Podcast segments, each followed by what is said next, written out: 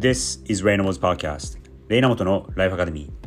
皆さんこんにちは。クリエイティブディレクターのレイナモトです。このポッドキャストではニューヨークに住む僕が毎日5分ほどライフ、キャリア、クリエイティビティの軸でこれからの世界の中での日本人の未来を考えていきます。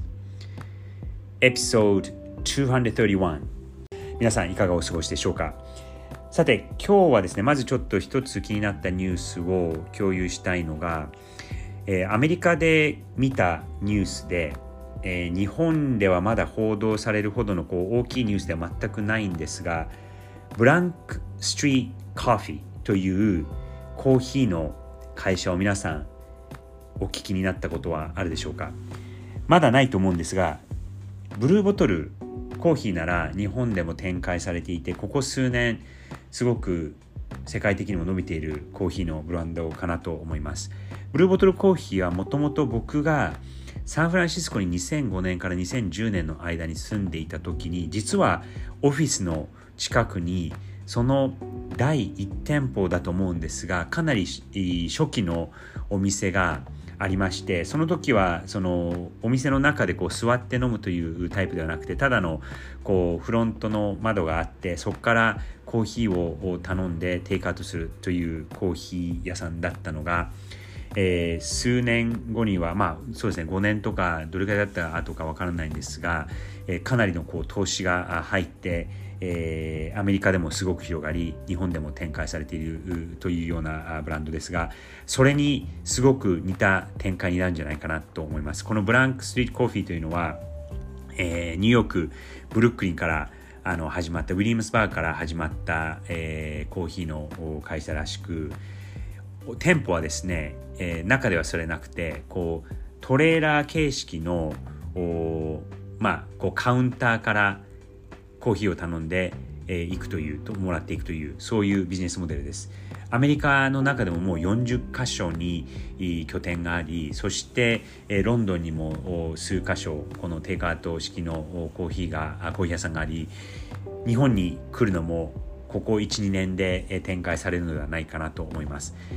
ただ今ちょっと気になったのがこう投資も受けてお金がですねなんか63 million なので約90から100億円の投資を調達していてお金もこう結構あって一気にこう伸びていくブランドかなとは思うんですがその一方インスタのコメントとかを見ているとすごくこう批判的であまたお金のに物を言わせて、えー、いろんなところに展開してるよっていうことでそのローカルビジネスを全然気にしてないよねっていう、えー、いわゆるそのミレニアムだったりとか特にジェン Z の批判の声があ少なくないのもなんか今らしいビジネスのあり方だなと思いました。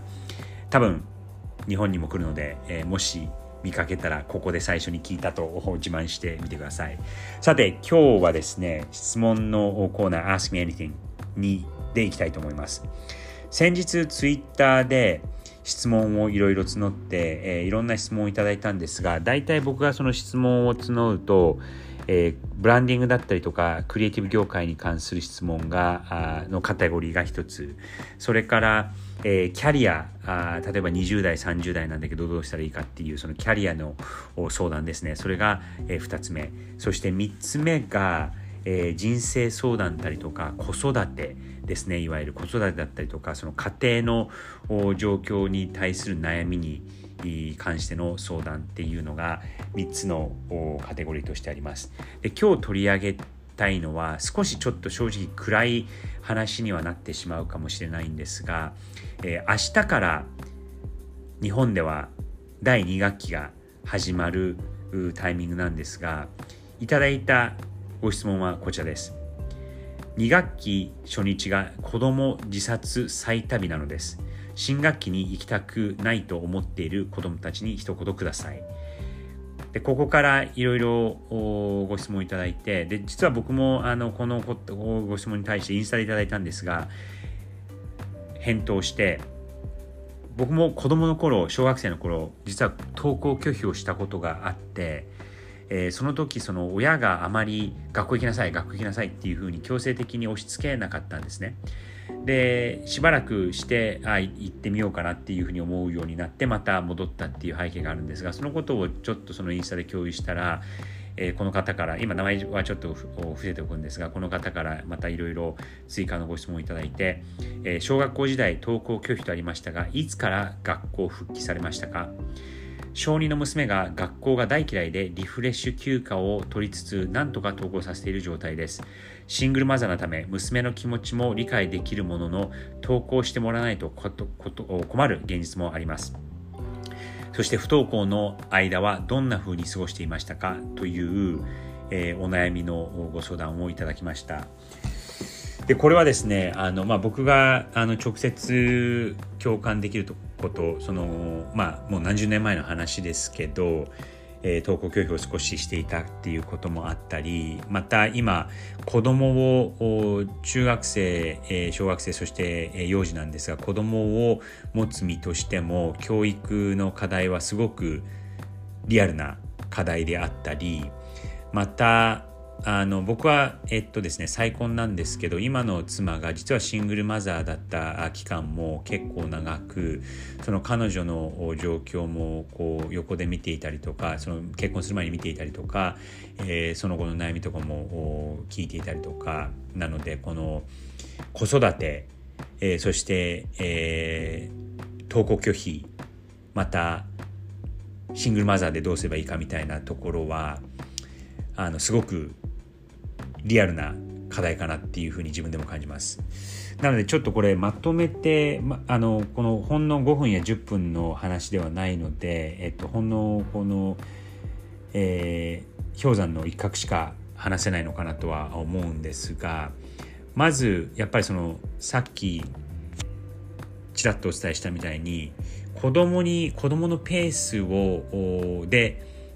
進んでいいよっていうふうに言うのかなっていうふうには思います。あのまあ、僕も親となってあまりやっぱりその強制したりとかその子供がやりたくないということを無理やりやっても結局身にもつかないしあまりためにもならないのかなっていうふうには正直思います。まあ難しいバランスではあってじゃあもう子供の好き勝手にやらせてもいいのかっていうとそうではないのでえー、こう興味を持たさ持たせるようにどう促すかとか、えー、これやってみるあれやってみるみたいな感じでいろんなものをこう懲りずに提案するっていうのも気長に地道にやるのが大事だと思います。僕がその投稿拒否した時は数ヶ月してたっていう記憶なんですが、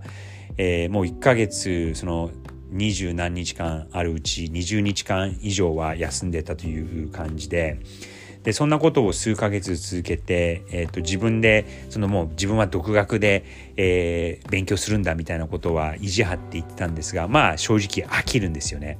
飽きてしまう。であとあの今でも覚えてるのがその親に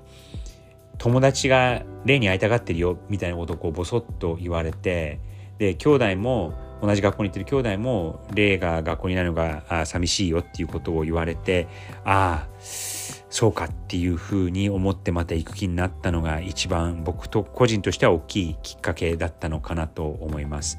あとその子育てのことで似たような質問もえー、別の機会でちょっといただくことがありその子育てで一番大事にしてることは何ですかということを5歳のお子さんがいらっしゃる親の方に聞かれてその時僕が思って今こう意識的にしているのがとにかく子供に自信をつけさせるっていうことがあの大事かなっていうふうに思います。僕もその高校の時に留学をして、えー、日本人と海外の人とこう決定的に違うのは、えー、その根拠もない自信かなって感じたんですね。それをこう表していたのがアメリカ人でも例えばメキシコ人でもヨーロッパ人でも特にアメリカ人とあと南米の人だったと思うんですがとにかく自分の国が一番そして自分の故郷自分の町が一番っていうことを言ってたんですよ。僕のその高校の頃の親友で大学でも実はルーメイトであったアメリカ人がいるんですがその彼がですねミシガン州というすごく田舎のアナーバーという田舎の町の出身で、えー、僕はそこの大学に最終的には行ったんですがその彼が高校の時に僕のミシガンのアナーバーが世界で一番の町なんだよっていうふうにずっと自信を持って言ってました。でその彼だけじゃなくて他のお人たちもそういうふうに言っていて、えー、この町がすごい田舎の町でもこのここが最高だよここが世界一だよっていうことをすごく自信を持って言ってたんですがその根拠のない自信っていうのがすっごく印象的で正直驚きました。ただやっぱりその自信っていうのは、えー、何かができなくても何とかできるっていう